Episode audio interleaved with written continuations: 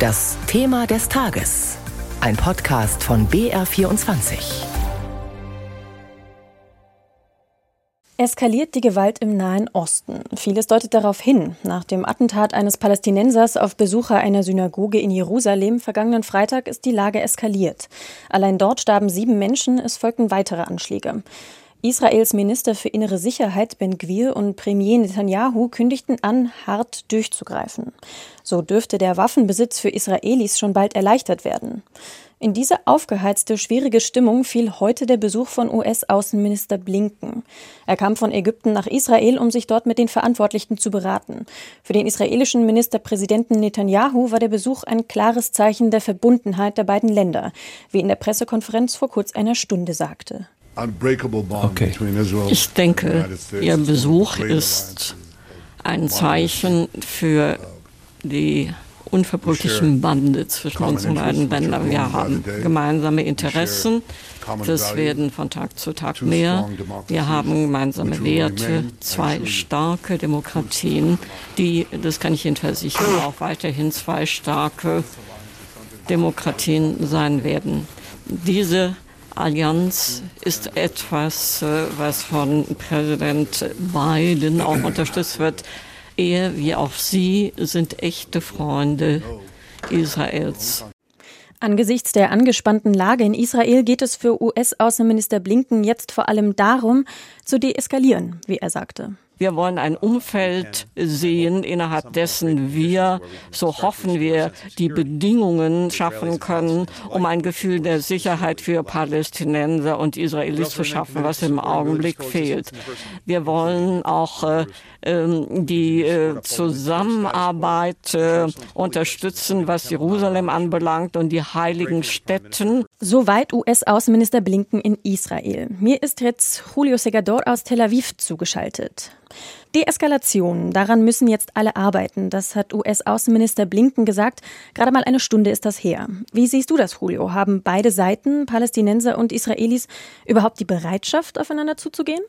Das ist sehr, sehr schwierig zu sagen und nach den Vorkommnissen der letzten Tage und der eigentlich der letzten Wochen ist es fast unwahrscheinlich und wenn man sich zum Beispiel Aussagen eines Ministers aus dem Kabinett von Benjamin Netanyahu, nämlich des Diaspora-Ministers, also der sozusagen die Juden außerhalb Israels vertritt, der hat die palästinensische Autonomiebehörde als Nazi-Behörde äh, bezeichnet, als, als jemand, mit dem man gar nicht zusammenarbeiten kann und man sollte sich hier Ersatz suchen. Also man sieht schon, welche Wortwahl hier getroffen wird und das zeigt auch, dass es sehr, sehr wenig Bereitschaft gibt, eigentlich von beiden Seiten auch zusammenzuarbeiten. Die Palästinenser haben ja sozusagen das Zusammenarbeiten Arbeitsangebot abgelehnt, äh, das es gab. Es gab ja feste Vereinbarungen, wie man zusammenarbeitet zwischen Israel und den Palästinensern. Hier sind die Verträge gekündigt worden in den vergangenen Tagen. Das gab es auch in der Vergangenheit äh, häufiger, aber jetzt nochmal und Abbas hat es nochmal bestärkt, dass er da die Zusammenarbeit mit den Israelis auch beenden möchte. Also es ist schon eine Situation, wo beide auf Konfrontation gehen. Von Zusammenarbeit ist überhaupt nicht mehr die Rede. Ein friedliches Umfeld schaffen für Israelis und Palästinenser. Für die USA geht das nur mit der Zwei-Staaten-Lösung. Wird über dieses Modell in der Regierung Netanyahu überhaupt noch nachgedacht? Und wie ist das bei den Palästinensern? Also ich glaube nicht, dass ernsthaft darüber nachgedacht wird. Äh, Benjamin Netanyahu sagt zwar nach außen hin, dass die Zwei-Staaten-Lösung ein Modell ist, das in Frage kommt, aber wenn man sich die Tatsachen anguckt, die Äußerungen seiner Minister, aber auch letztlich, wie diese Zwei-Staaten-Lösung in den vergangenen Jahren eigentlich fast unmöglich gemacht worden ist, nämlich mit dem Siedlungsbau, dann gibt es eigentlich dafür überhaupt keine Zukunft. Nichtsdestoweniger, die USA halten daran fest, das hat äh, Anthony Blinken heute in der Pressekonferenz noch einmal betont, aber das ist eine Aussage, die eigentlich alle US-Außenminister und auch die US-Präsidenten in den letzten Jahren getroffen haben, möglicherweise mit Ausnahme von US-Präsident Trump, der doch eine sehr, sehr pro-israelische Nahostpolitik äh, gefahren hat. Aber ich würde da gar nicht so viel darauf geben, weil die Tatsache, die sieht wirklich ganz anders aus. Der Siedlungsbau, das heißt, dass hier sehr, sehr viele Siedlungen auf palästinensischem Territorium, israelische, jüdische Siedlungen auf palästinensischem Territorium gebaut worden sind, die machen eine Zwei-Staaten-Lösung im Grunde fast unmöglich. Du hast den Siedlungsbau eben schon angesprochen. Das ist ja etwas, was die USA als engster Verbündeter Israels schon lange kritisiert. Das dürfte dann ja doch auch zu Meinungsverschiedenheiten geführt haben, oder? Ich denke mal, darüber ist auch gesprochen worden und äh, wie es so schön heißt, ich glaube, dass es hier Konsens im Dissens gibt. Das heißt, beide haben hier einfach unterschiedliche Vorstellungen. Die USA sagen, ja, wir wollen diesen Siedlungsbau verhindern. Der darf nicht ausgeweitet werden, weil er eben diese besagte Zwei-Staaten-Lösung eigentlich unmöglich macht. Aber auf israelischer Seite sehen natürlich die Tatsachen ganz anders aus. Zum einen ist der Siedlungsbau faktisch fortgeführt worden in den vergangenen Jahren. Aber wenn man sich jetzt die neue Regierung anguckt, diese rechtsreligiöse Regierung, die seit gut einem Monat im Amt ist, dann hat sie sich sozusagen auf die Fahnen geschrieben, konkret in den Leitlinien der Koalitionsvereinbarung, dass der Siedlungsbau ausgeweitet werden soll. Und es ist eine der Antiterrormaßnahmen Maßnahmen, die Benjamin Netanyahu am Wochenende nach der Sitzung des Sicherheitskabinetts auch genannt hat. Mehr Siedlungsbau, das als illegal eingestufte Siedlungen als legal erklärt werden sollen. Das ist das eine. Und dass neue Siedlungen gebaut werden sollen. Und seine rechtsnationalistischen Koalitionspartner, die sagen ja schon seit Tagen und Wochen,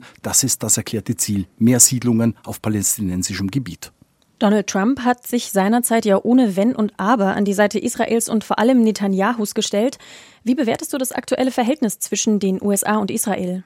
Ich glaube, man hat versucht, äh, wieder eine Annäherung zu finden das war vor allem noch mit der alten Regierung unter Yair Lapid äh, so und er hat ja auch eine sehr bemerkenswerte Rede vor den Vereinten Nationen im September gehalten und äh, auf diese Rede hat Joe Biden sehr, sehr positiv reagiert. Also da gab es wirklich einen Ansatz, aber jetzt mit Benjamin Netanyahu kann ich mir vorstellen, dass man es bei der US-Administration nicht so gerne sieht, welche Politik hier gefahren wird und das zeigt ja auch diese Pressekonferenz jetzt mit Blinken und Netanyahu. Also wenn man sich anguckt, alle strittigen oder alle Punkte dieser Antiterrormaßnahmen sind nicht zur Sprache gekommen. Man hat weder gesprochen über den Siedlungsbau noch über das Waffenrecht, das ja gelockert werden soll.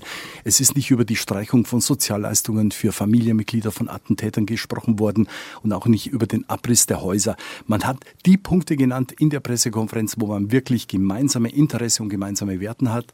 Das ist zum einen der Iran. Man ist gegen die Atompläne des Iran und hier arbeiten Israel und die USA sehr, sehr eng miteinander und man hat über die Abraham-Abkommen gesprochen, also die Friedensverträge mit Israels mit der arabischen Welt. Da gibt es ja mehrere Friedensverträge und da hat man gemeinsame Interessen und über die ist eben gesprochen worden, aber nicht über die Punkte, die eigentlich kritisch sind. Vielen Dank, Julio Segador, für diese Informationen und Einschätzungen.